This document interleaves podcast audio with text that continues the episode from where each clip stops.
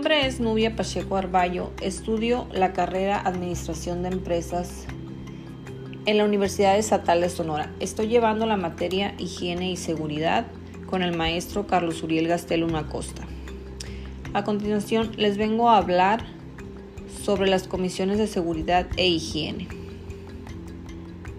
Como sabemos, existen ciertas normas que las empresas están obligados a cumplir y en su mayoría la principal misión es salvaguardar la vida de las personas que laboran dentro de cualquier compañía y del giro en el que se especialicen y que la empresa esté en cumplimiento con la normativa aplicable. Por esta razón, es fundamental crear una sinergia entre el patrón y el trabajador. ¿Para qué?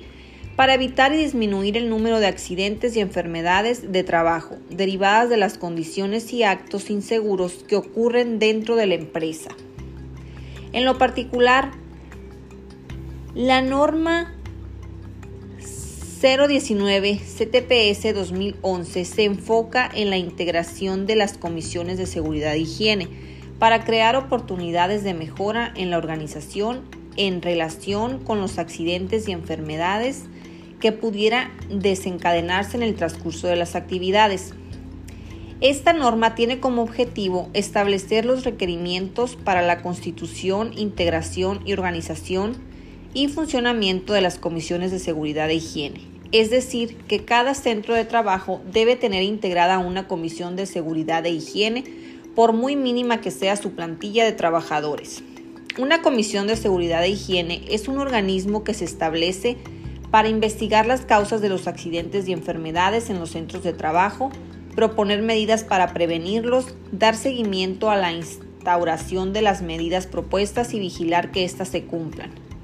Para lograr esto es necesario contar con un programa de recorridos de verificación, el cual debe integrarse dentro de los 30 días naturales siguientes a la constitución de la comisión y posteriormente dentro de los primeros 30 días naturales de cada año además de realizarse al menos tres veces al año.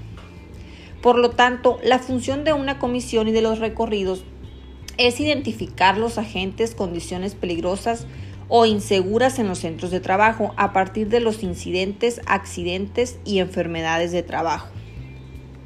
La comisión podrá usar como base el diagnóstico general de seguridad y salud en el trabajo y con ello determinar las prioridades de los recorridos. ¿Quiénes la conforman?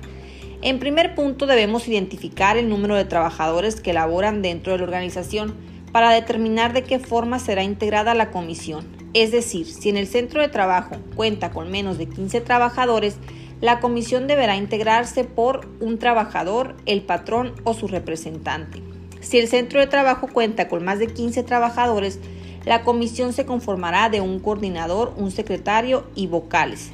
El segundo aspecto, y no menos importante, es mencionar que los nombramientos de coordinador, secretario y vocales tendrán una vigencia de dos años y los de coordinador y secretario se alternarán entre los representantes del patrón y de los trabajadores.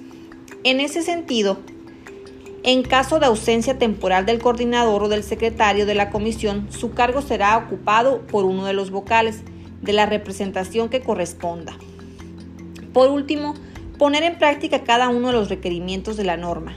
Va a traer consigo beneficios al centro de trabajo, que es también uno de los objetivos fundamentales que se buscan al implementar las normas y algunos de ellos son tener medidas de seguridad de seguimiento apropiadas, trabajar en un ambiente seguro, control exacto de zonas donde hay que invertir adecuadamente, cumplir con la autoridad, identificar sus zonas de riesgo y tomar las medidas correspondientes, contar con capacitación, Dicho todo lo anterior, tanto patrones como trabajadores tienen obligaciones. Algunas de las obligaciones del patrón es construir por medio de un representante de los trabajadores y un propio la Comisión de Seguridad e Higiene. Facilitar, facilitar a los trabajadores el desempeño en sus actividades dentro de la comisión. Proporcionar el diagnóstico de seguridad y salud en el trabajo. Atender recomendaciones apoyar las investigaciones de los accidentes de trabajo que lleve a cabo la comisión.